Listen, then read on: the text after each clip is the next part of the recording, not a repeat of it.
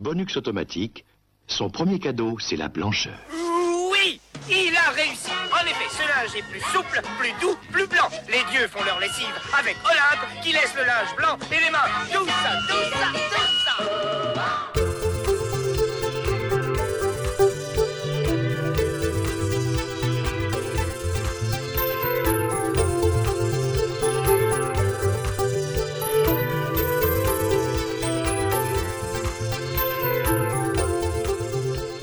Bonjour à tous et bienvenue pour ce nouveau cadeau bonus d'Aitis le podcast. Je suis Mikado Twix, votre hôte pour ce numéro. Et euh, pour ce numéro, je suis donc accompagné aujourd'hui de mon camarade Murdoch. Comment vas-tu Murdoch? Eh ben ça va très bien, tranquillement. Euh, belle soirée tranquille à la maison. Alors, je vous l'avais annoncé lors de la publication du podcast sur euh, les mystérieuses cités d'or. J'ai euh, le plaisir de recevoir Yannick Rowe, qui est notamment euh, l'auteur des réinterprétations des CD que nous avons connus au début des années 2000.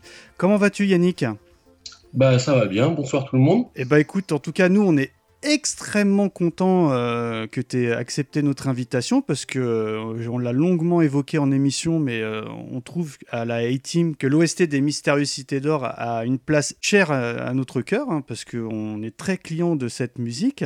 Alors pour vous faire un petit peu le sommaire, on va dans un premier temps revenir un petit peu sur la genèse et les créateurs de cette OST. Euh, bien évidemment, nous passerons ensuite sur des diverses questions. Nous, en avons énormément. On a été obligé d'un petit peu de se contenir euh, des questions que nous avons autour de Yannick concernant son travail de réinterprétation des, titres. Bien évidemment, on vous passera différents euh, extraits de cette merveilleuse OST, en vous expliquant un peu ce qu'elle nous évoque et surtout Yannick nous expliquera son travail de réinterprétation dessus. Nous parlerons de son premier travail de réinterprétation à la fin des années 90 et dans une dernière partie, pourquoi Yannick en 2008-2009 a décidé de reprendre complètement sa copie à zéro? Moi, je voulais te remercier euh, donc d'avoir donné ton autorisation pour qu'on puisse réutiliser tes musiques pour illustrer le podcast. C'est toujours sympathique de pouvoir euh, reprendre des morceaux euh, bah, qui, qui viennent directement d'une personne qui a retravaillé tout ça. Donc, c'est vraiment sympa de ta part de rien du tout. C'est voilà, c'est ça paraît normal, c'est un travail de, partage. Donc euh, voilà, c'est en, libre téléchargement sur mon site, donc il n'y a pas de raison que ça puisse pas servir pour un, podcast ou autre, chose quoi. En tout cas, vu que tu nous as autorisé, euh, je, je, te cache pas que je me suis mis, euh, dès qu'on changeait de partie, pouf, je, je, mettais un petit fondu, un petit habillage sonore qui, je trouve, donne énormément d'épaisseur au numéro. Alors, comme tu peux t'en douter, Yannick, on a commencé par une micro-interview de toi. On a mille et une questions à te poser, mon comparse Murdoch et moi. Déjà, question toute bête, mais est-ce que quel est ton affect vis-à-vis du dessin animé? Oula ah, Ça, c'est déjà c'est très loin. En fait, j'ai découvert la série, bah, comme beaucoup euh, de, quarantenaires, euh, en 83 à sa sortie. D'accord, donc euh, pour, pour situer un peu nos auditeurs, est-ce que tu pourrais nous donner ton âge par contre? Bah, J'ai 43 ans en fait. On est à peu près dans la même tranche d'âge. Ouais, voilà. Je pense que comme tout le monde, euh, quand euh, j'ai vu les premières images, bah ça, ça, ils ont en plus, ils ont su faire au niveau du scénario, ça inspire tout de suite à la rêverie. Complètement. Et, euh, et puis les musiques qui étaient complètement nouvelles par rapport à ce qu'on avait l'habitude d'entendre. Donc déjà à l'époque, elle t'avait porté ces musiques. Ah ben complètement, complètement. C'était, enfin c'était nouveau quoi. On était habitué à des musiques, on va dire plutôt à l'ancienne dans des séries comme Tom Sawyer et compagnie. Et là, c'était euh, bah, c'était l'ère de, l'analogique et du coup, d'un seul coup, on avait un truc euh, avec des sonorités qu'on n'était pas forcément habitué à entendre et, puis pour le coup, pour la, série, un traitement qui était euh, qui était vraiment innovant, quoi. Pour un mmh. dessin animé en tout cas. Ouais, en tout cas, pour nous, ça nous paraît idiot, mais question, est-ce que tu es un musicien professionnel? Ah, pas du tout. J'ai commencé la musique à l'âge de, on va dire, 5 ans, à peu près. J'adorais la batterie. J'ai mhm. écouté de la musique très très tôt euh, grâce à mes parents et euh, voilà, je me suis intéressé un petit peu à, beaucoup de choses et euh, dès 5 ans, je tapais sur des casseroles, j'avais besoin d'être batteur et puis petit à petit, bah, j'ai pris des cours de musique. J'ai commencé à prendre des cours vers l'âge de 7-8 ans. Mhm. J'ai commencé par l'accordéon parce que mes parents euh, ne souhaitaient pas avoir une batterie à la maison pour débuter. Et, ça se euh, comprend. Hein. Ouais, ça peut se comprendre, quoi. Mais euh, voilà, donc j'ai commencé à prendre des cours, on va dire, de solfège classique parce que voilà, la batterie c'est quand même un solfège un peu à part. Hein, c'est pas du tout que pour pour des instruments comme le piano. Et voilà, moi je m'en foutais en fait parce que voilà, pour moi le, ce qui était important c'était faire de la musique. Donc j'avais une passion quand je voyais une partoche, j'étais en admiration devant une partition. Il fallait que ça sorte. D'accord. Mais tu es en train de dire que parce que je t'avoue que je suis un petit peu étonné par rapport à la qualité de tes différentes productions que c'est entre guillemets c'est juste un hobby la musique. C'est pas du tout vulgairement ton gagne-pain. Ah bah non non non non pas du tout non non c'est vraiment une passion quoi. C'est euh, c'est ouais c'est un truc euh, voilà ça m'a jamais lâché. J'ai joué dans plusieurs groupes euh, étant jeune quoi étant ado et c'est quelque chose qui fait partie de moi j'en ai besoin et voilà ça n'a pas changé ça fait des années et des années que ça dure. Bon, en tout cas, tu as répondu à mes différentes questions parce que j'allais te demander par quel type d'instrument, parce que nous, on a tendance à, par rapport à, à tes différentes productions, on se disait, oh, bah, le gars, ça doit être un clavier ou quelque chose. Pas du tout. Donc, tu nous dis que c'est la batterie qui t'a fait venir à la musique. Ouais, complètement, ouais. Dans tes expériences de groupe, euh, t'es toujours euh, resté batteur ou t'as touché un peu à tout euh Bah en fait, j'ai touché un peu à tout parce que on avait à l'époque nos références étaient plutôt des groupes un peu new wave, genre Cure, Joy Division, Siouxsie, voilà. Donc et euh, il nous manquait toujours un gratteux, il nous manquait toujours un bassiste. Mais euh, ouais, mon, mon truc, c'est vraiment, euh, à l'origine, c'était vraiment d'être batteur. Quoi. Donc là, Murdoch va nous évoquer la jeunesse et les créateurs de cette OST. Mais avant, je vais vous proposer le générique chanté par Jacques Cardona.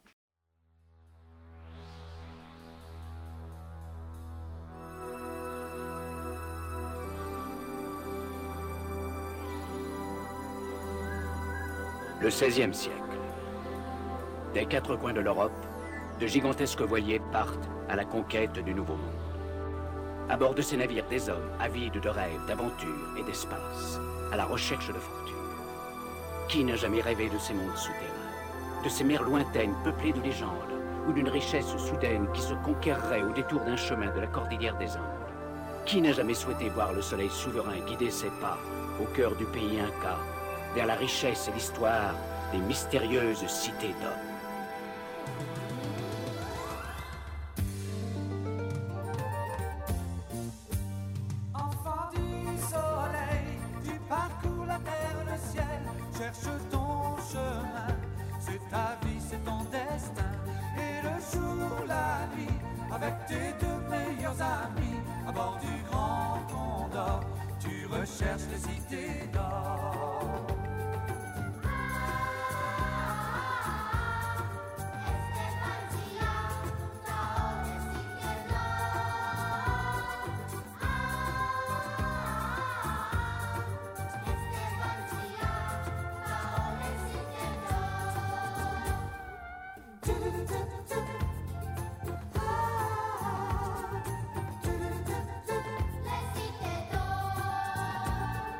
Donc après cette écoute du générique chanté, Murdoch, est-ce que tu peux nous expliquer l'origine de ce projet musical?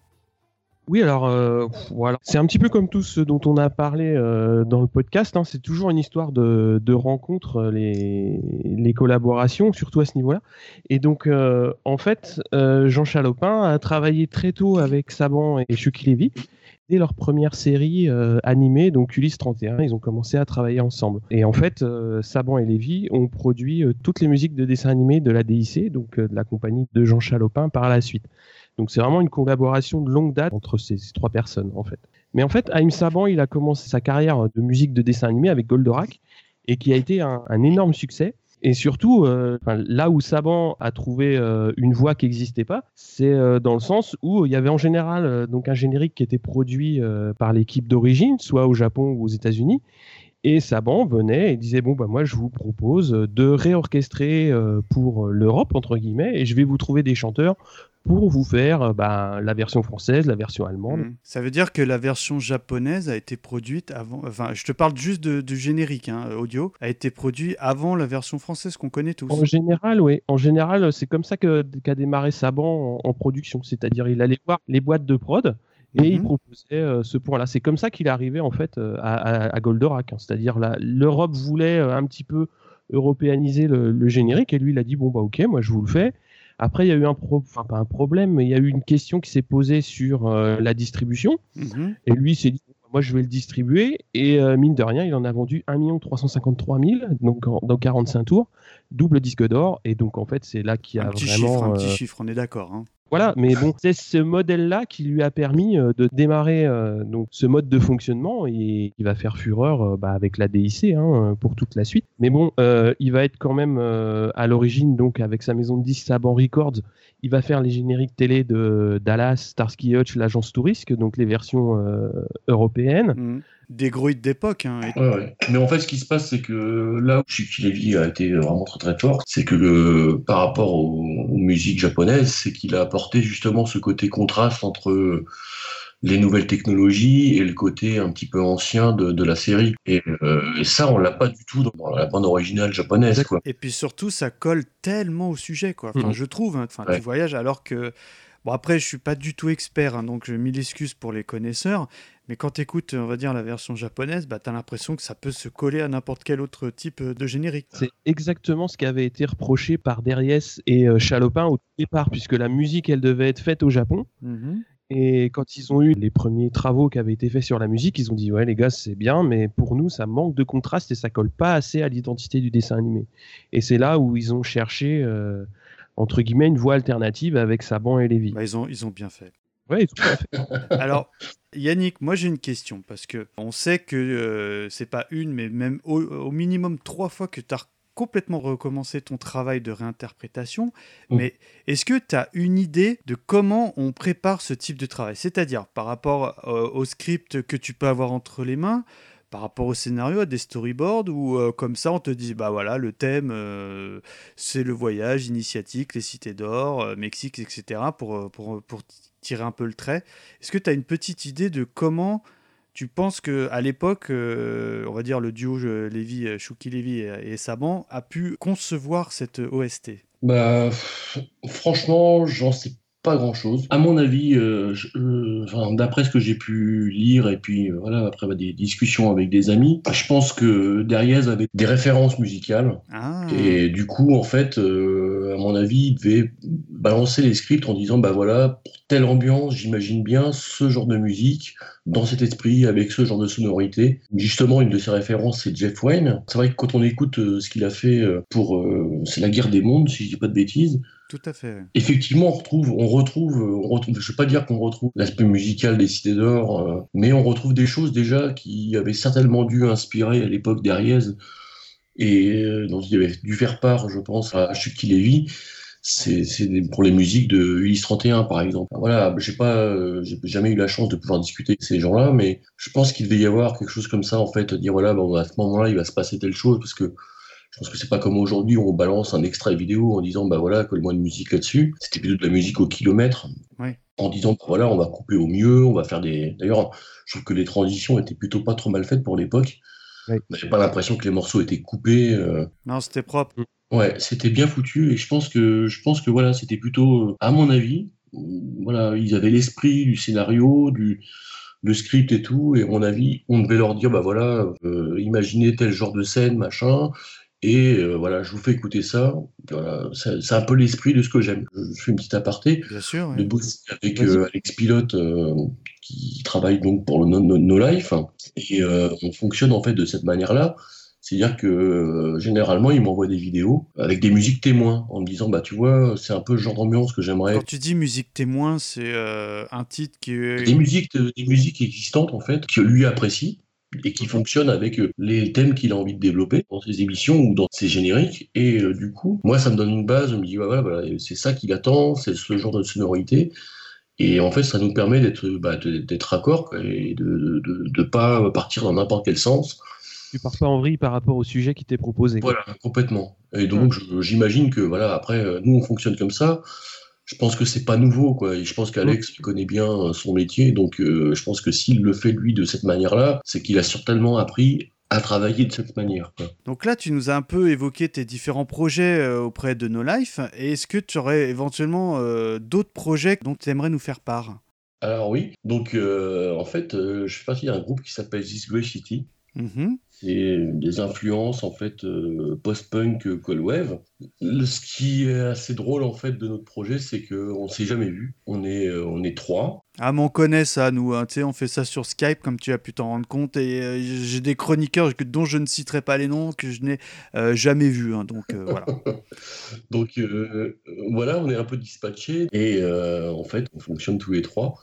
On s'est rencontrés sur un forum en fait musical euh, à l'origine avec, euh, on va dire ce que, enfin moi je l'appelle notre ingé son parce que c'est vraiment notre magicien du son. En fait, euh, j'avais posté un morceau et voilà, il a rebondi dessus. Je me dis tiens, le mec il connaît ça, c'est sympa quoi. Et en fait, on a décidé de se dire bah, tiens, est-ce qu'on se fera un projet ensemble pour voir ce que ça donne? Et puis on a commencé à faire un morceau. J'ai envoyé le truc, il a rajouté une gratte, un synthé. Et puis on s'est dit, ouais, c'est bien, il faudrait qu'on trouve un chanteur. Et puis en fait, on a trouvé un type sur le même forum, en fait, qui avait rien à voir avec notre culture musicale, C'est extraordinaire, ça. hein. qui est plutôt branché euh, vieux hard rock euh, des années 70-80. Et mais le mec avait un timbre de voix qui fonctionnait tellement en fait avec euh, ce qu'on a envie de faire, on lui a proposé le projet. Sympathiquement, il a dit ouais bah j'accepte de faire un test. Et puis il s'est laissé prendre au, au jeu. Et avant l'été prochain, on va sortir notre troisième album.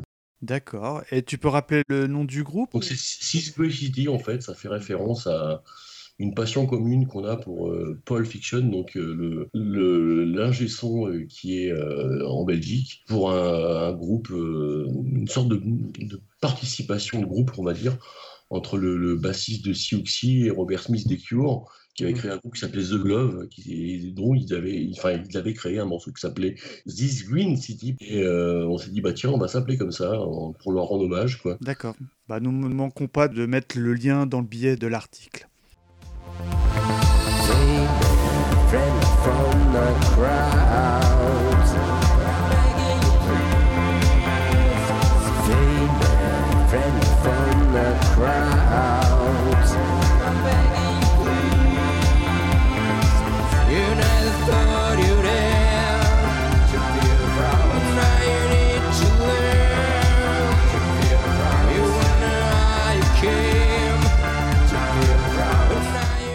Faut savoir qu'à l'époque, il y avait quand même eu une sortie euh, physique, à savoir un disque 33 tours vinyle hein, en 1984 par euh, Saban Records, qui a été vendu à 500 000 exemplaires. Évidemment, il y a eu euh, des livres disques de moins bonne qualité. Alors, moi, j'ai une question, Yannick, parce que euh, ce disque, je te cache pas que depuis qu'on est à fond préparation des Cités d'Or, je me suis mis en quête de le trouver, parce que bon, c'est un, je trouve hein, que c'est un objet collector.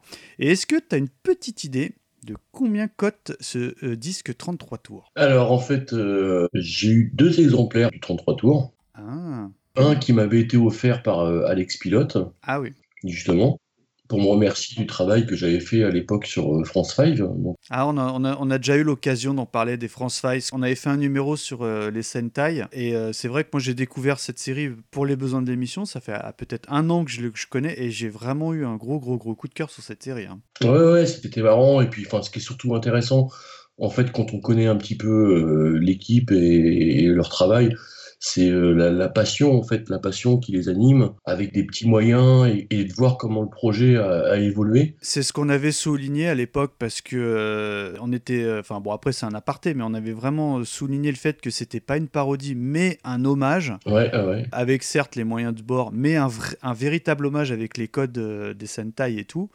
Donc, euh, on en tout cas, on l'avait souligné. Mhm. Et donc, pour en revenir à notre histoire de 33 tours, donc euh, Argus, euh, c'est Murdoch qui me l'a communiqué, j'imagine c'est l'Argus actuel. Est-ce que tu as une, une idée de combien il faudrait de deniers pour obtenir ce disque?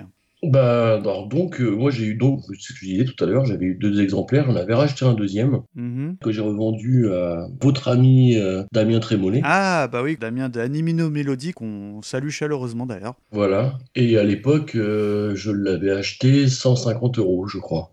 D'accord. Bon, alors écoute, en Ouais. tout cas, je ne sais pas si, si la fiche de Murdoch est fausse, mais euh, enfin, nous avons noté qu'il faudra débourser à peu près une 130 euros, Mhm. que je trouve euh, déjà bien conséquent, hein, mais euh, en tout cas, voilà, moins de 100 euros, malheureusement, c'est compliqué. Et toi, pour avoir possédé cet objet, est-ce que tu pourrais rapidement, hein, évidemment, nous parler de la qualité des, des titres proposés et peut-être la qualité de pressage également? Bon, si on parle de la qualité sonore, forcément, c'est un super boulot. En même temps, je suis pas objectif. Hein. Non, non, non, mais au contraire, on est là pour t'écouter. De, de fan complètement euh, débile de cette euh, musique. Par contre, euh, c'est plus euh, le choix des titres en fait qui m'a toujours déçu parce que je suis plus, euh, enfin dans les cités d'or, voilà, ce qui m'intéresse, c'est vraiment les, les musiques d'ambiance. Ouais. Le thème de Zika, le thème de Tao, le thème d'Esteban, j'ai franchement du mal. C'est vraiment des titres que je- j'ai même pas prévu de reprendre euh, pour le grand héritage parce que c'est pas un truc qui m'éclate. Enfin, je la connais pas la playlist, c'est pour ça que je te pose la question. C'est plus ces thèmes-là qui avaient été retenus à l'époque sur le 33 là. Euh, oui, c'était aussi euh, une affaire commerciale aussi. C'était proposé. Évidemment. n'existait pas dans la série parce qu'on les a jamais entendus ou alors sous une autre forme en version euh, instrumentale. Mhm. Après, c'est un, choix et c'est normal, fallait qu'ils vendent leur truc. Mais euh, moi, ça m'a jamais plu plus que ça d'entendre des morceaux qui passaient pas dans la série. Oui, je comprends bien. Alors là, on parle évidemment musique. On va hum, vous passer un premier extrait, donc à savoir Le Feu de Saint-Elme, et on en discute euh, juste après.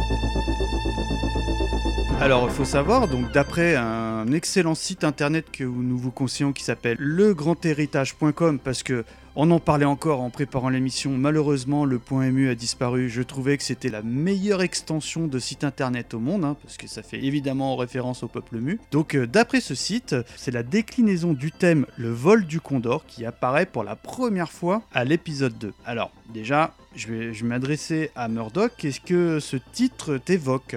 Alors euh, moi c'est un thème que j'avais que j'ai vraiment bien aimé euh, réécouter parce que bah, ça a un côté vachement euh, énigmatique et qu'on retrouve beaucoup de fois dans la série puisque bon les, enfants vont avoir plein de petites aventures, plein d'énigmes et c'est un thème qui est très doux, qui reprend vraiment bien l'ambiance de certains passages un petit peu voilà un petit peu entre deux de la série et c'est vraiment une, une réinterprétation que j'ai pris plaisir à réécouter. Enfin, après, je suis pas musicien, donc évidemment, j'a- j'attends ton expertise, Yannick. C'est que je trouve qu'il y a hum, deux types de nappes, à savoir euh, des hachurées et des douces, qui, euh, je trouve, fonctionnent bien, qui se superposent bien. Alors, est-ce que déjà tu peux nous parler un peu, parce que c'est le titre que tu avais euh, retenu, et euh, l'affect que tu as euh, par rapport à ce titre, Yannick Euh, ouais, c'est un thème qu'on entend dès le premier épisode, si je dis pas de bêtises. Alors, sur le, le grandhéritage.com, c'est nommé épisode 2, mais après, je me trompe peut-être. Ouais, ouais c'est un thème qui est, qui est marquant et c'est ce que je disais tout à l'heure quand on parlait justement du, du côté innovant de la musique, c'est que ce genre de choses, on n'avait jamais entendu ça avant, en tout cas dans un dessin animé quoi. Ce que tu appelles le côté assuré en fait, euh, donc ça, s'appelle un LFO. On va pas rentrer dans le détail euh, technique, mais euh, dans, dans une musique, avoir un côté rythmique comme ça dans une basse synthétique, c'était quelque chose de vraiment innovant. C'est-à-dire qu'au début des années 80, ce genre-là, je, sais pas, hein, pardonne-moi, j'ai vraiment pas les termes, je te parle avec mon ressenti de simple amateur de musique, ça se faisait peu ou pas du tout. Et encore- alors en dessin animé, même pas en rêve. En dessin animé, non, et puis euh, en musique en général, euh, enfin en tout cas traité de cette façon, euh, moi j'ai pas connaissance de choses qui ressemblent à ça, quoi. En tout cas traité de cette manière-là, parce que bon, je pense que il y a le matos de l'époque, mais il y a aussi une ribambelle d'effets qui devait utiliser. Enfin, j'en j'en connais pas euh, les trois quarts, Il faut savoir qu'il n'y avait pas les ordinateurs à l'époque, donc tout se faisait à la, Non, à la non, main, non, entre c'est guillemets, ça, avec, les, avec potards et tout. Ouais, c'est euh, enfin, c'est tout simplement magique. Dès que j'entends euh, ce morceau, je vois euh, les papillons d'or, euh, Ah, mais tellement, mais tellement. je vois hein. d'or qui se dessinent euh, entre les vagues. euh, voilà, la- Mais tu fais bien de le dire, Yannick, je me permets, parce que euh, on en avait longuement parlé en émission, mais, mais je trouve que la musique, c'est un personnage à part entière dans cette série, parce que... Ah, mais complètement. Parce que là, tu évoques ce thème, je suis sûr que les auditeurs se replongent avec nous. Là, tu vois les papillons, enfin là, je, je visionne et la scène et la musique qui va avec. Par rapport au thème, parce que c'est une déclinaison du, du vol du Condor,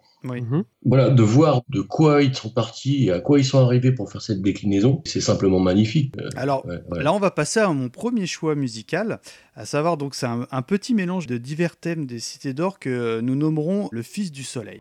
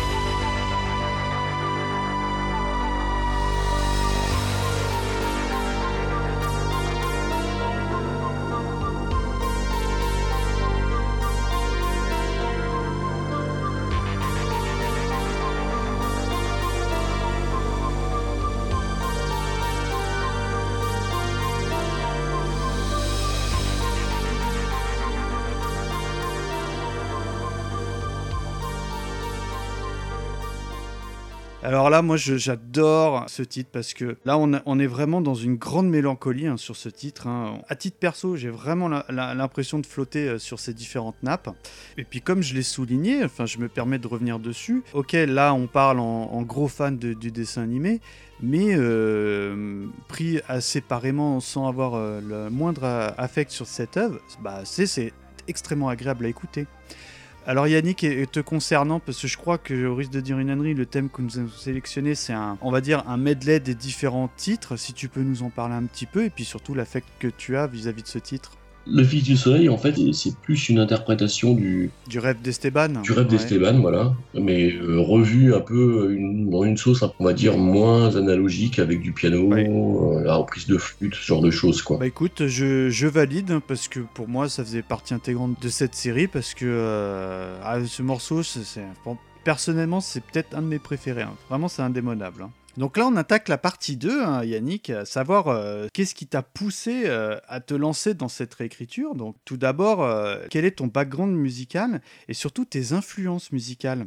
Ouh, bah alors là, en fait, ça va vous paraître étonnant, mais en fait, ça n'a absolument rien à voir avec les Cités d'Or. C'est-à-dire, dis-nous tout. C'est-à-dire qu'en fait, euh, généralement, les gens qui écoutent les Cités d'Or aiment bien Vangelis, aiment bien Jean-Michel Je Jarre. t'avoue que ça m'a traversé l'esprit. Et toi, t'es un gros métalleux, quoi, non C'est ça?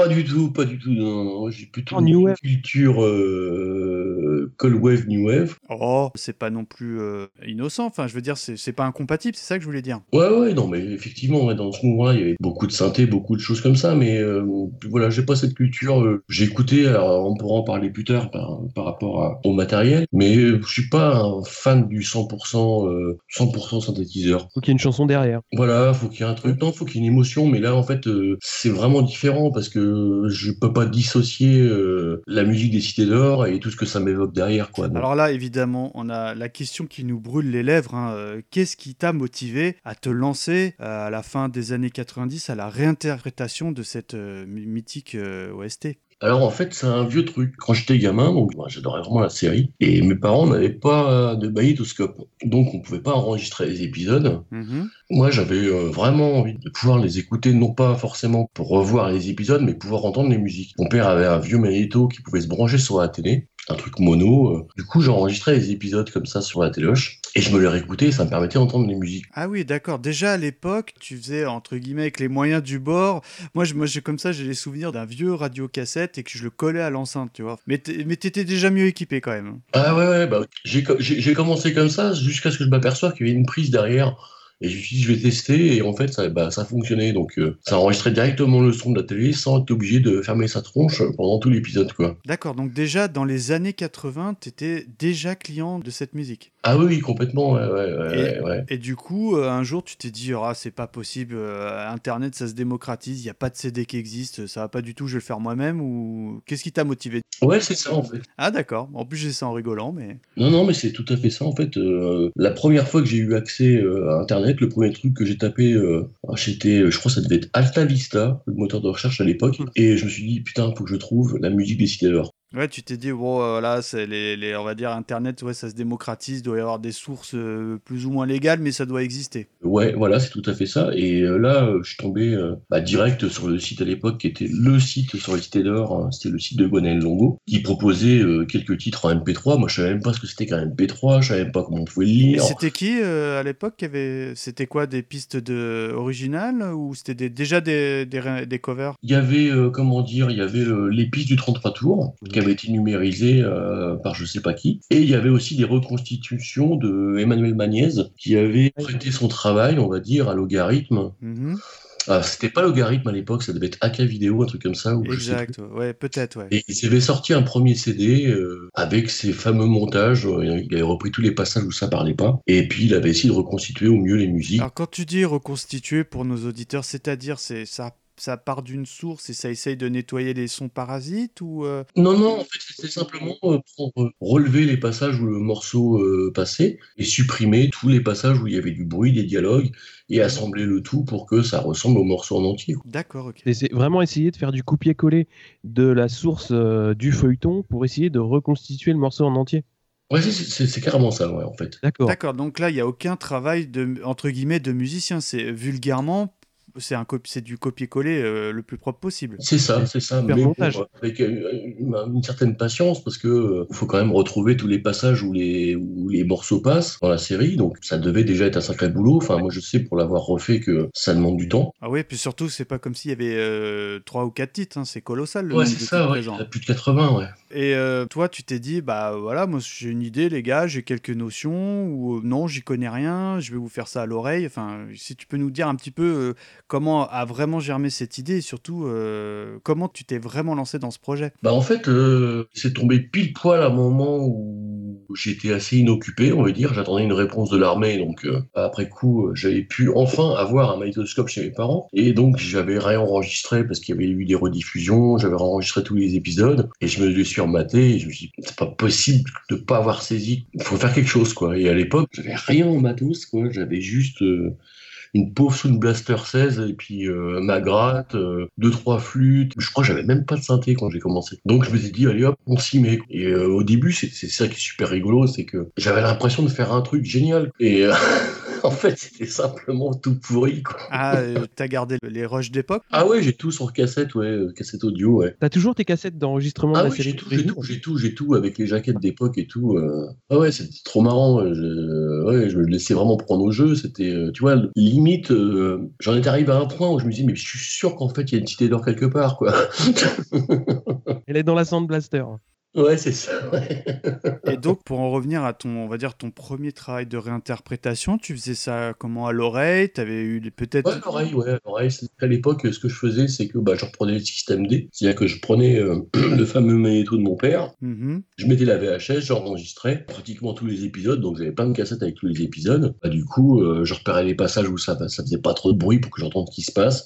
Et puis euh, voilà, je, je refaisais ça à l'oreille, ouais. D'accord, donc euh, en gros, ouais, tu avais à la télé qui, euh, avec la cassette vidéo, puis euh, le casque de l'autre côté, puis tu essaies de taper les notes sur l'ordinateur euh, Ouais, c'est ça en fait, ouais. pour, pour être au plus proche. D'accord. Mais ce qui serait peut-être intéressant, c'est de prendre un des thèmes et de montrer euh, un petit peu le- comment il est arrivé à maturité. Quoi. Ouais, l'évolution. voilà, ouais. Parce que c'est vrai qu'il y a eu plein de versions, euh, bah, ne serait-ce que entre le moment où j'ai commencé, où j'ai été en contact avec Gwenel, et euh, les premiers trucs euh, qu'on a mis sur son site euh, en téléchargement, il y avait déjà au moins, je sais pas, dix versions, quoi, dix versions différentes euh, du truc, et euh, à chaque fois avec l'impression d'avoir, euh, ouais, ça y est, cette fois-ci, je suis vachement proche, puis en fait pas du tout. Fallait vraiment que je sois motivé parce que ça une Sound Blaster entre les mains, t'as trois sons de violon à peine, quoi. tu te dis, euh, ah oui, oui, oui, avec un petit peu d'effet dessus, ça va ressembler au Titanor. En fait, euh, t'es content parce que tu le fais, parce que tu passes du temps, t'as plus de recul, et en fait, quand tu l'écoutes, tu te dis, bah non, en fait, c'est vraiment pour les Titanor. Donc là, on va attaquer le premier choix de Murdoch, à savoir la colère de Pachamama.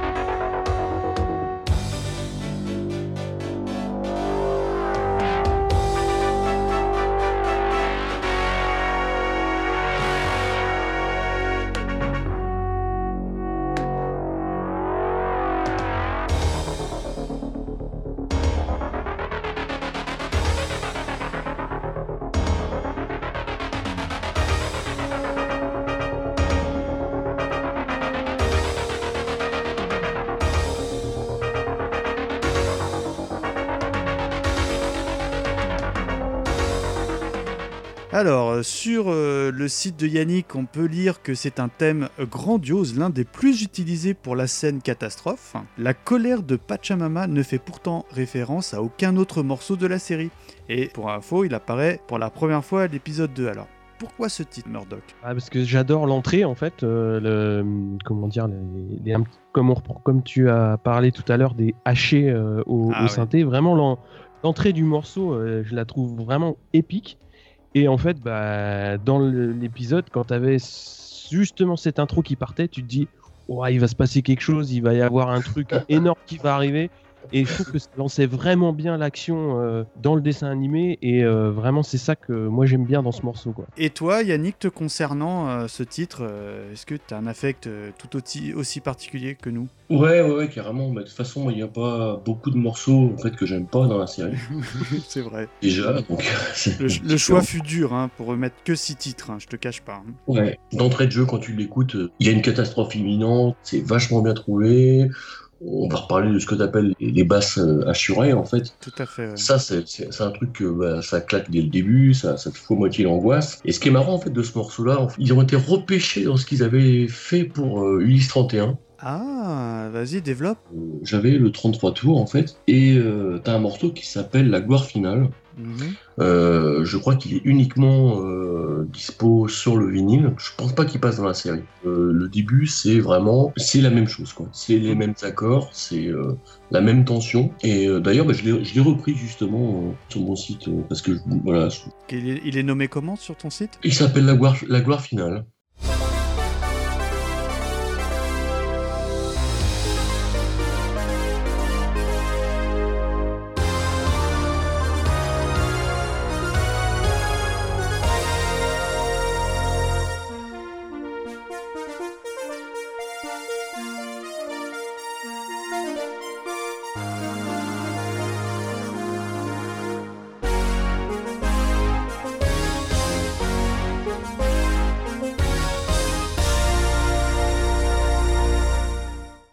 Ah, exact. Oui, maintenant que tu le dis, ça me parle. Et je me disais, mais je connais, mais je, je sais. Enfin, c'est pas dans les cités d'or, ça me dit quelque chose. Et maintenant que tu le dis, oui, c'est vrai que ça colle plus à, à l'univers du Lys 31. De mémoire, si je dis pas de bêtises non plus, David Collin l'a repris, mais lui, du coup, l'a retravaillé à sa sauce avec de la guitare et tout ça pour en faire un morceau encore un peu plus, euh, on va dire, énervé. Euh, voilà. Après, ça change, mais les premières notes, quand on écoute ça, on dit, mais mince, mais les mecs, ils sont pas chiés, quoi.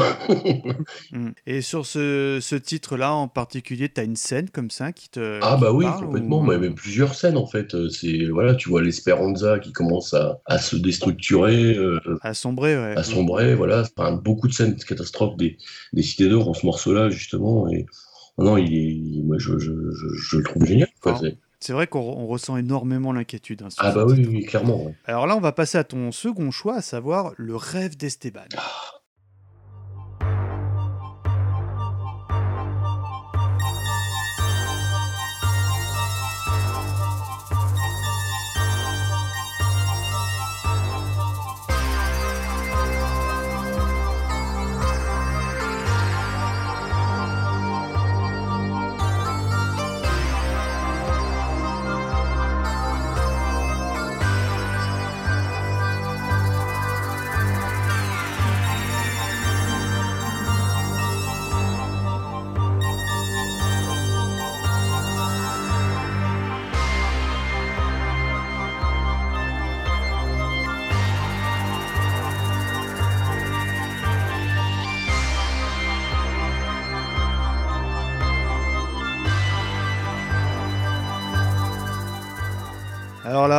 Encore une fois, sur ton site, euh, c'est un- en toute objectivité, c'est nommé un superbe thème décliné du générique. apparaît pour la première fois à l'épisode 2. Je reconnais que je suis euh, plutôt bien client, donc euh, bah, déjà, si tu peux nous en parler un petit peu, Yannick. Alors, euh, ouais, alors ça, ça fait vraiment partie des thèmes que j'adore. Déjà parce que au niveau composition, c'est assez terrible, je trouve. Mm. Il y a une grande émotion en fait qui passe dans ce morceau. Il y a une tristesse assez incroyable. C'est un, un des morceaux, je crois, sur lequel j'ai le plus bossé. Ah bah je veux bien te croire parce Ah que bah, moi mm. de ce que j'avais re- relevé, je très sincèrement quand on évoque la BO des Cités d'Or, c'est le titre qui me Mm, vient mm. tout de suite en tête parce que je pense que c'est probablement le thème le plus charismatique même du dessin animé. hein. Enfin je le trouvais même bien psychédélique et en fait Ouais. ça, euh, je, me, je me suis fait la remarque quand on avait révisé pour les, les besoins de l'émission, j'avais euh, le souvenir d'un Esteban malade en mer. T'as l'impression qu'il était vulgairement sous champignons hallucinogènes parce qu'il il plane complètement le type. Et, là, Yannick rigole parce que je sais qu'il qu'il a, l'image, tu vois, qu'il visionne la scène et ça fonctionne du feu de Dieu. Euh, limite, je te dirais qu'elle n'est pas de très bon goût, mais avec cette musique, c'est fabuleux, quoi. Je voudrais juste euh, rajouter des choses par rapport à ce thème. Donc en fait, euh, je pense que s'il y en a vraiment un dans, dans le lot euh, que j'aimerais posséder en original, c'est vraiment celui-là. C'est-à-dire, il, il existe en Euh, 45 tours, ce truc, non ou, euh Non, non, non, pas du tout. Si un jour on me proposait de choisir un thème euh, des cités Ah, genre euh, le master voilà. et tout, si on te demande de posséder Voilà. euh, un master, euh, ça serait celui-ci, pas autre chose. Ah, mais complètement, mais c'est un morceau pour moi qui est magique. Il y a vraiment une, grosse euh, force émotionnelle dans ce morceau. On retrouve en fait le, le thème du vol du Condor, qui est à l'origine un morceau plutôt planant, Oui. qui fait place à la rêverie, qui est décliné de manière, mais alors euh, magistrale. D'un seul coup, c'est tout devient euh, mélancolique. Et euh, j'ai fait, mais euh, je pense, euh, allez, sans mentir, une trentaine de versions. Pour donner un exemple, le- l'espèce de son de timbale qu'on entend au début, Oui, bien sûr. euh, j'ai mis, mais euh, je sais pas combien de temps, à essayer de trouver un truc qui pouvait s'en rapprocher. C'est-à-dire qu'à l'origine, c'est un, son qui est quand même percussif. Et la seule manière qui m'a permis de, de m'en approcher un petit peu, c'est de travailler avec un mini-moog. Qu'est-ce que c'est un mini-moog? Un mini-moog, en fait, c'est un synthé analogique euh, mono- monophonique. D'accord. C'est-à-dire qu'en fait, on a, on peut pas faire, on peut pas faire d'accord. On peut jouer qu'une note Ah euh, à oui, la oui, fois. je vois, je vois, avec des potards et tout. Voilà, c'est ça. Exact. Et du coup, si je vous passais le son brut que j'ai fait avec le mini-moog et ce que j'en ai fait avec le traitement sonore derrière, avec plein d'effets, bah, vous me diriez, mais c'est pas le même son. Mhm. Je, je sais toujours pas avec quoi ils ont fait ça. D'où ton souhait euh, de récupérer éventuellement le master pour euh, te faire une idée. Donc, bah, messieurs euh, Saban et Lévis, si vous nous faites le plaisir de nous écouter, n'hésitez pas à revenir vers nous. hein, euh, Yannick serait très client de récupérer vos masters. Alors là, on attaque sur la troisième partie, à savoir euh, bah, ton travail de relecture à proprement parler. hein. On l'a euh, évoqué rapidement il y a quelques minutes, mais on va aller un petit peu plus loin dans les détails des sonorités d'époque, et notamment euh, côté Alors, on parle de ton premier euh, travail à la fin des années 90. Quels instruments ou équipements au sens large hein, euh, as-tu recherché pour euh, parfaire le rendu de ton travail à l'époque? Euh, bah alors, c'est ce que j'ai expliqué tout à l'heure. En fait, à l'époque, j'avais que dalle. D'accord, donc tu avais des émulateurs ou des... Enfin, je, je dis peut-être une bêtise, mais tu avais des instruments qui s'apparentaient à ce que tu recherchais ou tu faisais comme ça? Pas du tout, pas du tout. En fait, euh, j'avais, ma, comme je disais, ma, ma, ma carte sous le blaster. Et puis, j'ai pu m'offrir à l'époque, enfin, un synthé digne de ce nom, mais qui n'était pas du tout un synthé analogique. C'était un, un JP8000 de, de chez Roland, qui me permettait d'avoir des sonorités euh, approchantes. En travaillant vraiment, en, en trifouillant la machine, ça commençait à ressembler à quelque chose. J'ai bossé, euh, je sais plus combien d'années, je crois que c'est peut-être 4 ans avant que le CD sorte. Alors, on va creuser un petit peu euh, l'aspect euh, solitaire de ton travail. Quels sont donc les principaux avantages et euh, les, les inconvénients de bah, justement de ce type de réinterprétation? Je pense que c'est un projet sur lequel j'aime travailler seul. Alors, à part pour tout ce qui est web, parce que je chante absolument pas et j'en ai vraiment pas envie. Mm. Et pour euh, quelques, quelques petits trucs euh, complémentaires que je maîtrise pas. euh, donc là, je reviens sur David Collin, en fait, qui avait rejoué une guitare justement sur Esteban en cavale et qui logiquement devrait retravailler sur certains morceaux avec des sauts de guitare espagnole que je suis bien incapable de jouer Ah, c'est pas que j'ai pas confiance. Je suis tellement imprégné de cette musique que, que bosser avec quelqu'un qui aurait le même savoir-faire que moi m'apporterait rien en fait. hmm. Oui, là, c'est ouais, c'est c'est un travail de passionné avant tout.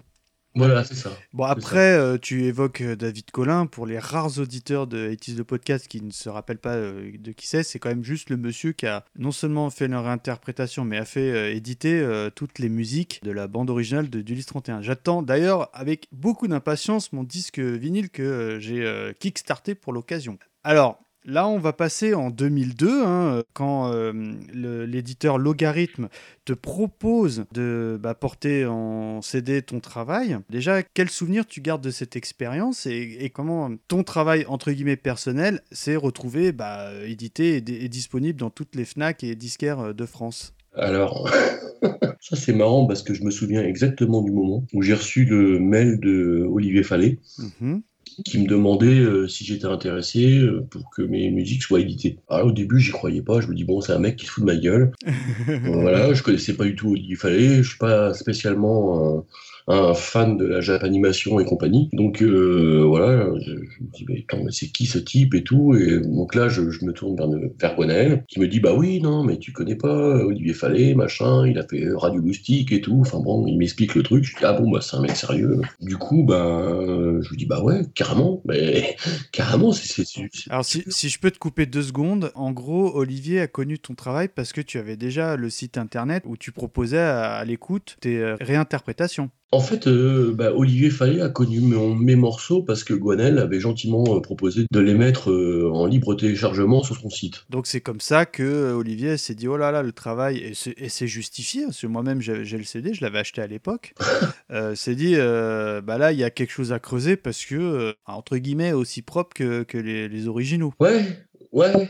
Bah moi c'est mon, mon point de vue. Après euh, on te sent hein, l'éternel insatisfait, mais pour avoir euh, des milliers de fois écouté euh, ce CD, moi je trouve que euh, le travail de réinterprétation est plutôt euh, plus qu'honorable. Euh, Après, chacun, chacun a sa vision du truc. Moi, c'est vrai que euh, à l'époque, j'y connaissais absolument rien en mixage. Donc, euh, je faisais mes trucs. Alors, ce qui m'intéressait, moi, c'était d'essayer d'être au plus proche au niveau des sonorités. Mhm. Et puis du déchiffrage musical. Parce qu'en fait, quand on est plongé dans un projet comme ça, pour vous donner un ordre d'idée, moi, je m'y mettais le soir après le boulot.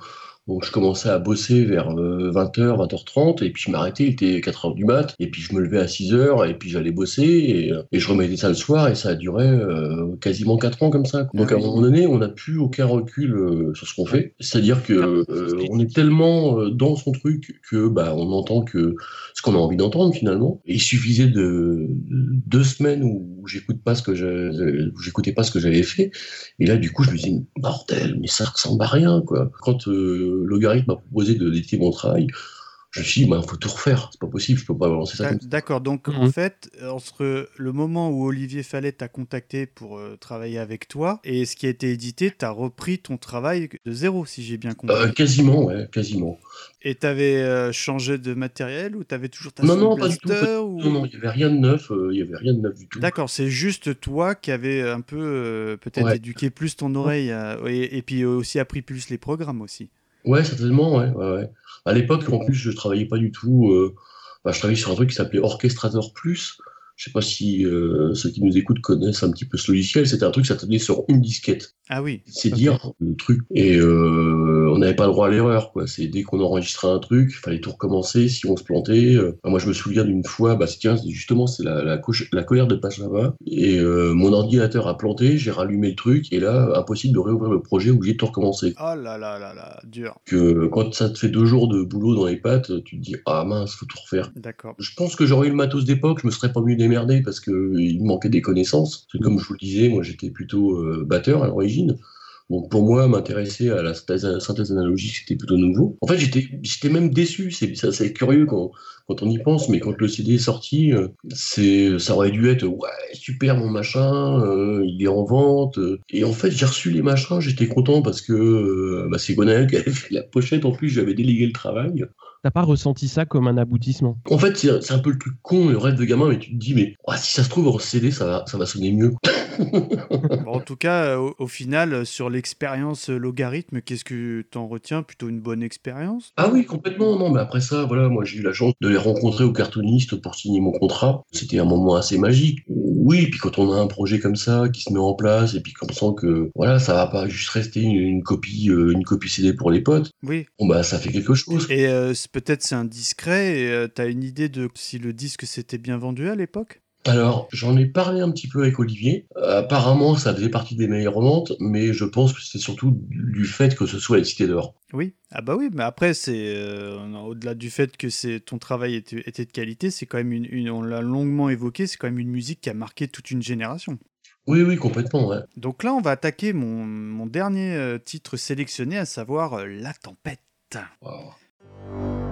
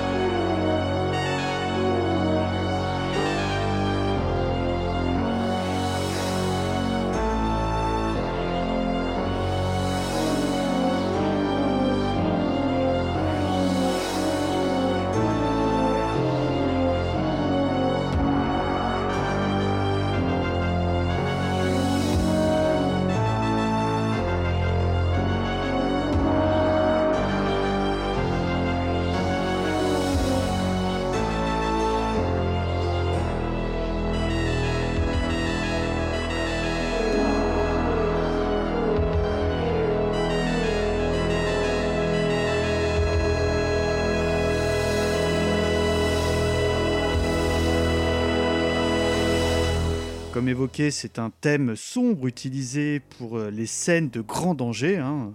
Apparaît pour la première fois dès l'épisode 1. Alors, Murdoch, je te sais euh, client de ce titre. Est-ce que tu peux un peu nous dire ce que t'évoque euh, le titre La Tempête? Ah, Tout est dit dans le titre et dans la description, c'est-à-dire que c'est un thème qui est effectivement très sombre et bah, moi qui me rappelle euh, bah, quand ils sont vraiment dans la grosse mouise, genre ah, Là, on est à ça de l'ouragan. hein. Eh, ouais, voilà. Et Il y a, il y a la Terre, qui- enfin, il y a- il y, a la fin du monde qui approche et c'est maintenant, quoi. Yannick, si tu veux également euh, enfin, nous dire quelque chose sur le titre La Tempête. Ah oui, ouais, c'est un thème qui est terrible, ça.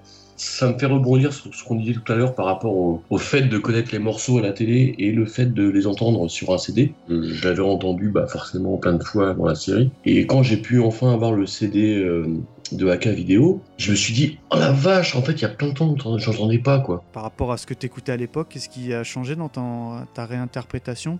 Alors, en fait, c'est pas, pas ma interprétation, mais c'est la première fois que j'ai entendu le, le- le titre euh, sur CD, Mhm. j'ai complètement redécouvert le morceau. Pourquoi? C'est-à-dire que, par exemple, euh, euh, un, un truc tout bête, si vous écoutez euh, le morceau à la télé, vous n'entendez pas forcément qu'il y a une espèce de grosse caisse qui vient à la fin, qui vient appuyer le truc. Et si vous écoutez le CD, vous l'entendez. Ah oui, oui. Et Ah, c'est c'est plein vrai. de ouais. détails en fait comme ça euh, qui font que, bah, euh, ouais, je me dis, je suis quasiment sûr que si aujourd'hui on avait la possibilité d'entendre toutes les musiques euh, avec un bon son, en stéréo et tout, on redécouvrirait, pardon, les morceaux. Alors là, on va passer donc au dernier difficile choix de Murdoch, à savoir le Nouveau Monde.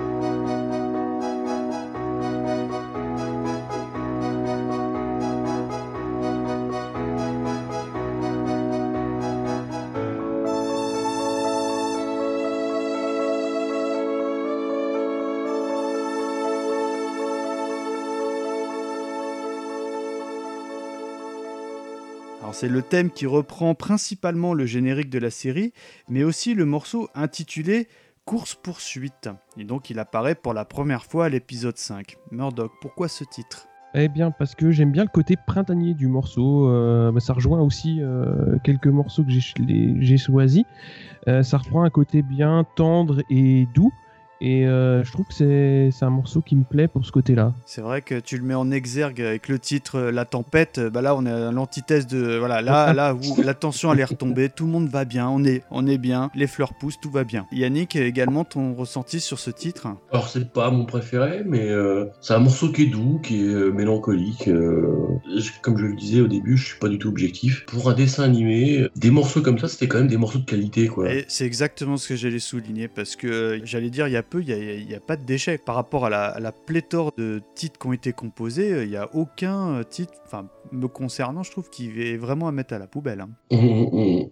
Alors là, donc, euh, bon, on a fait un petit peu nos différentes sélections. On a longuement parlé euh, de ton travail chez Logarithme. Donc là, on fait un petit saut en 2008-2009 parce que tu vas nous expliquer, j'espère pourquoi, mais tu décides de reprendre ton travail à zéro. La première question est pourquoi? Parce que Mais pourquoi est-il si méchant? Je voulais, je voulais faire un truc simple. Non, non, en fait, euh, parce que, alors je sais plus. Je sais plus exactement pourquoi. Je pense que j'ai dû revisionner la série à ce moment-là et j'ai dû me dire mince, on n'y est pas quoi. Donc on, est, on était resté, pardonne-moi, mais euh, par rapport à ce qui avait été euh, pressé chez Loga et euh, quand tu as décidé de reprendre le travail, peut-être que tu avais acquis du, du nouveau matériel ou alors tu es reparti des, on va dire des, des fichiers existants? Ah non, non, non, non, non, parce que alors le truc complètement dingue, mais ça, ça fait partie de ma personnalité. C'est que quand j'ai terminé le projet Logarithme, j'avais, euh, je sais pas, l'équivalent de 300 CD euh, de sauvegarde, de machin, de trucs, des disquettes, des trucs. Et puis, euh, à un moment donné, je me suis dit, oh, faut que tu passes à autre chose parce que tu te rends pas compte le temps que ça te prend, tout ce truc, euh, c'est bien dingue. Et j'ai fait un grand sac poubelle. J'ai tout mis dedans et j'ai tout foutu à la benne. Donc plus aucune trace, plus rien. Plus de master. non mais c'est vrai, je crois qu'il me reste une... De mémoire, euh, si je fouille dans mon grenier, il me reste une disquette avec euh, un morceau quoi, que je pourrais lire nulle part parce que de toute façon, j'ai plus de lecteur de disquette. Il y a eu une époque où c'est vrai, je me suis, je me suis dit, putain, mais ça t'a pris tellement de temps tout ça, c'est de la folie. euh. Je pense qu'il faudra poser la question d'ici quelque temps à David Collin, voir comment il perçoit les choses, mais je pense qu'il aura certainement une espèce de. C'est vrai qu'il y a des, y y a parallèles à faire. Ouais. hein. Et du coup, oui, euh, donc là, 2008, tu t'es réveillé, t- c'est repassé sur une chaîne du câble et t'es dit, oh là, euh, j'ai trop envie de me remettre Ouais, dedans. Euh, Qu'est-ce qui t'a motivé à te. Peut-être, euh, euh, évidemment, le- par rapport à, à l'époque, le matériel a évolué, donc peut-être plus facilement. euh, Enfin, plus facile de, de faire des compos. Tout simplement, as-tu acheté le matériel également? Euh, oui, oui, mais en fait, je, je, je pense que déjà, il y a eu le visionnage de la série à nouveau. Mhm. Et je pense aussi que ça doit être l'époque où David a commencé son projet. Ah oui, oui, bah oui. Euh, je sais plus comment j'avais eu. Je crois que c'est Olivier qui m'avait dit Tiens, écoute ce que fait ce mec-là, euh, dis-moi ce que t'en penses. Et je m'étais dit Le mec, il, il va passer par les mêmes phases que moi, quoi. Il y est presque. Et en même temps, je lui dis Mais il a raison, quoi.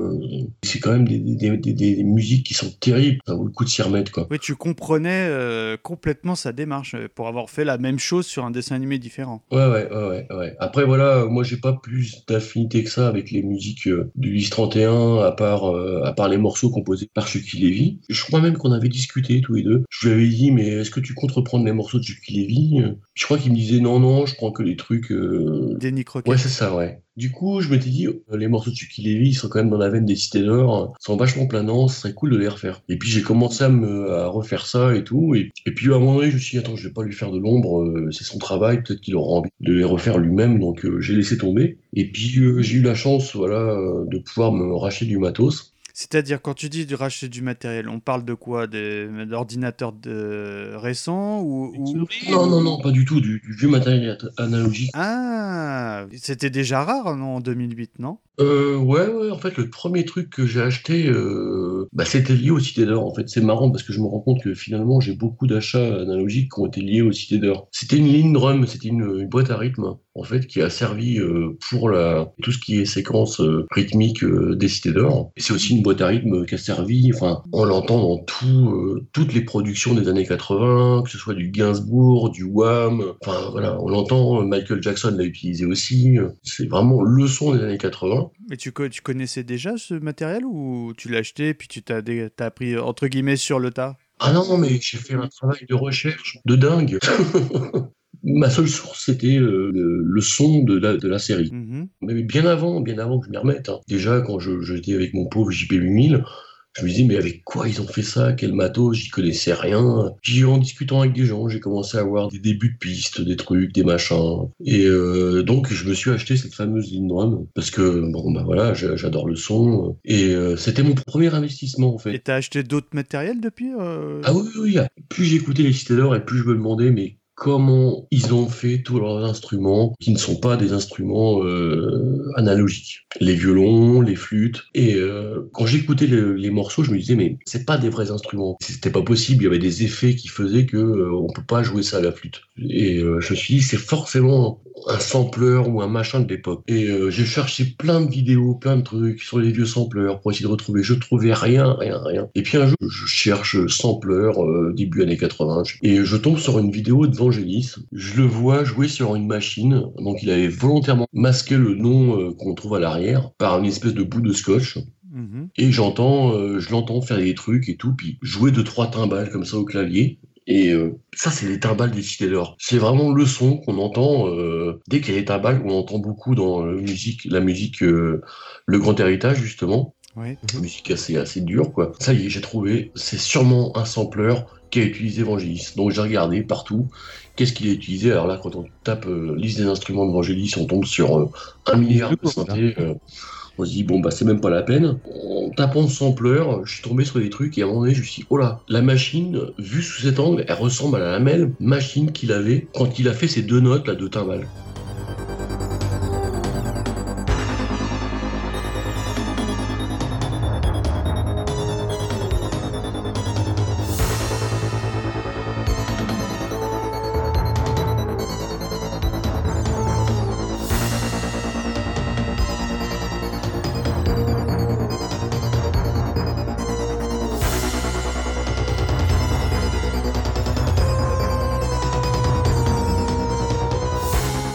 Cette machine, c'est l'émulator. Donc c'est une première machine qui a été créée par euh, EMU. En fait, c'était euh, l'un des premiers sampleurs abordables pour les compositeurs Et ça, c'est un, un matos de quelle année? De 81. Ah oui, d'accord, ouais. Ce qui explique pourquoi on l'entend pas du tout euh, dans les compositions de Chucky Levy pour euh, Ulysse 31. Les 31, c'était plus, plus tôt, ouais.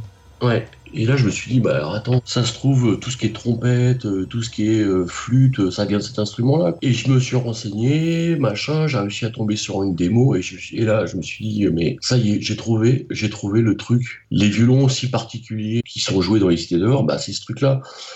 Dis violon, mais j'ai le- un espèce d'effet où tu as l'impression d'entendre un peu des dauphins. C'est ça aussi ou pas du tout? Non, non, pas du tout. Euh, si tu prends le titre, euh, justement, euh, Les Feux de Saint-Elme, tu as cette basse, en fait, qui est présente, et tu as la mélodie qui est jouée par un violon, en fait. Et je pouvais pas y arriver, mais forcément, parce qu'en fait, à l'origine, c'est un sample de violon joué à l'unisson, donc de plusieurs violons, en fait, qui jouent la même note. Et bah, la texture vient du sampler, qui fait que c'est pas compliqué, vous mettez la disquette dans l'émulator, vous tapez sur la touche, même sans mettre un peu de reverb ou un petit peu d'effet, tout de suite, pouf, c'est les cités d'or. Ah oui, d'accord. Et en fait, c'est une machine euh, super rare qui a été construite à 500 exemplaires à l'époque. Et euh, bah, il s'avère qu'en fait, j'ai eu la chance de, de racheter une machine euh, qui était en mauvais état. Et une deuxième, j'ai vraiment eu un coup de bol, euh, d'un type qui, à l'origine, la- l'avait euh, préparé pour un musée. Et le mec me rendait toutes les disquettes qu'il y avait, euh, c'est-à-dire plus de 400 disquettes. Alors que les gens qui, à l'époque, achetaient l'émulator, euh, bon, c'était un sampler, donc c'était plutôt fait pour créer ses sons soi-même. Mhm. Eh bien, en fait, euh, l'ému- l'émulateur, quand il est sorti, il existait une banque de sons d'environ 120 disquettes. Et les gens qui achetaient l'émulateur avaient uniquement les 10 disquettes de base. Donc, Après, t'achetais des kits. voilà, c'est ça, complètement. Euh, je l'ai fait réparer parce qu'il fallait absolument euh, qu'il refonctionne.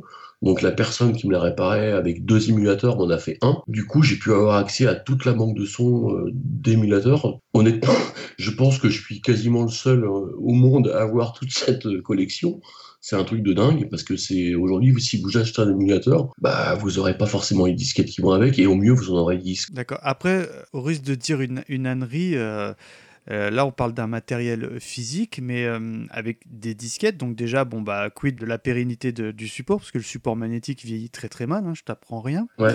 Et ça, j'imagine que euh, ça doit exister en version numérisée, c'est-à-dire, je sais pas moi, un CD avec tous les, toutes les, les- le contenu de ces disquettes, par exemple. Alors, en fait, ce qui s'est passé, c'est que, euh, vu que je suis sur plusieurs forums musicaux, euh, une société a eu vent de ma collection et est venue euh, chez moi pendant deux jours euh, pour sampler toutes mes disquettes pour en faire une version virtuelle. Ah oui. Voilà. Donc moi j'avais euh, à l'époque euh, j'étais en contact avec un Tchèque qui avait la même machine que moi et on, on s'est envoyé nos disquettes voilà pour les numériser. Donc moi j'ai ma propre banque de sons aujourd'hui. J'utilise pas la machine qui est très ca- capricieuse hein, parce que c'est quand même un espèce de, de gros dinosaure de 40 kilos. Ah oui, quand même. On a, on a du mal à, à visionner le truc. Et aujourd'hui, tu arrives à l'é- à- à l'émuler sur ordinateur, entre guillemets. Ouais, c'est-à-dire qu'en fait voilà j'ai tout j'ai tout numérisé. Donc euh, tout euh, voilà je, je l'utilise de, de la même manière que j'utiliserais mon émulateur. Sauf que là bah je, je, je- avec la façon dont je procède bah, je peux l'utiliser en MIDI. Ouais c'est vraiment une machine euh, qui, enfin, qui a marqué son époque. hein. Est- Voilà, il y a une empreinte musicale. Ah, mais complètement. Et d'ailleurs, c'était un petit peu la marque de fabrique de, de, de Levy. Dans toutes les productions qu'il a, qu'il a pu faire euh, à cette époque-là, on retrouve les mêmes sonorités. Enfin, je sais pas si vous avez déjà comparé la, la BO de, de, de- des Maîtres de l'Univers et de- Évidemment, c'est ce que j'allais te souligner. Ouais. Il, y a des, il y a des titres que tu as l'impression même que c'est des repompés, alors Ah bah, que non. complètement, ouais. Tout ça est en fait est, est vraiment euh, amplifié par le, le- le choix de ce synthé qui a vraiment sa sonorité à lui. Entre parenthèses, la BO des, des Musclor est très sympathique aussi. hein. Ah bah complètement. Bah, j'avais- envisagé de la refaire vu qu'elle est sortie euh, en, encore. Elle est, elle est sortie, ouais, ouais. Elle existe, je crois, en CD. Ouais. Il me semble qu'il y, a- y y une édition CD, hein, un double CD de, je te dis de mémoire. Ouais, c'est ça, mais c'est complètement ça.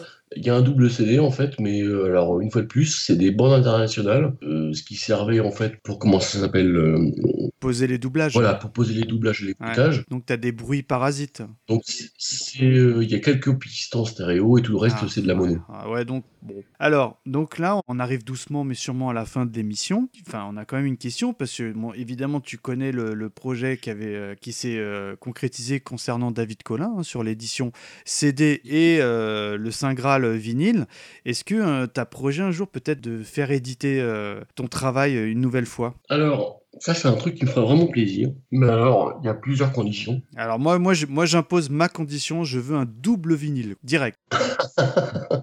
Non, mais ça me plairait vraiment. Euh, vraiment, c'est un truc. euh, Bah alors, voilà, il y a deux, il y a deux conditions. C'est que la première, il faudrait que je sois moi satisfait du résultat, ce qui n'est pas encore le cas. Et puis la deuxième, bah, ça serait que l'équipe qui possède les droits euh, soit d'accord. Ah oui. Et ça, c'est une paire de Et manches. ça, c'est pas la même musique, si je puis me permettre. Donc pour conclure, en fait, euh, ce qu'il faut retenir, c'est que même si je parais toujours assez insatisfait du travail, c'est qu'il y a quand même une grande dose de plaisir à refaire tout ça. Aussi le plaisir de, découvrir euh, des choses comme bah, la synthèse analogique, c'est vraiment quelque chose que j'ai travaillé. D'ailleurs, j'en profite pour euh, remercier euh, François Plante qui m'a vraiment aidé à ce niveau-là. Il donne des cours en fait sur, Skype, des, cours de synthèse analogique. Donc euh, il m'a beaucoup aidé. Ça m'a permis quand j'ai pu m'acheter mes machines de pas être complètement à la rue et de savoir exactement, de pouvoir mettre des mots déjà sur ce que je faisais moi de manière un peu intuitive. Et puis euh, autre chose, c'est que ça m'a aussi euh, permis de découvrir pas mal de monde, faire la connaissance de gens vraiment sympathiques. Je pense à des gens comme Gwenaël, Olivier Fallet, Damien Trémollet, Philippe Fenech, euh, que je salue, euh, qui est un excellent dessinateur,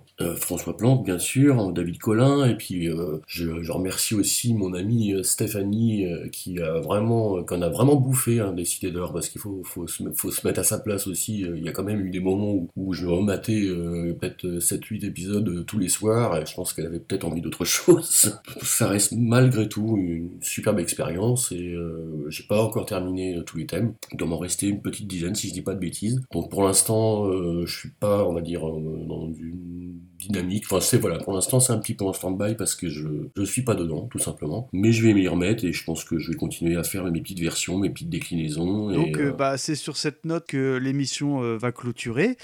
Alors donc, bah, encore une fois, Yannick, euh, au nom de toute la team, mille merci euh, d'avoir accepté de venir papoter de cette passion qu'est la musique des Mystérieuses Cités d'Or. hein. Comme tu as pu l'entendre, on est aussi friand que toi, en tout cas.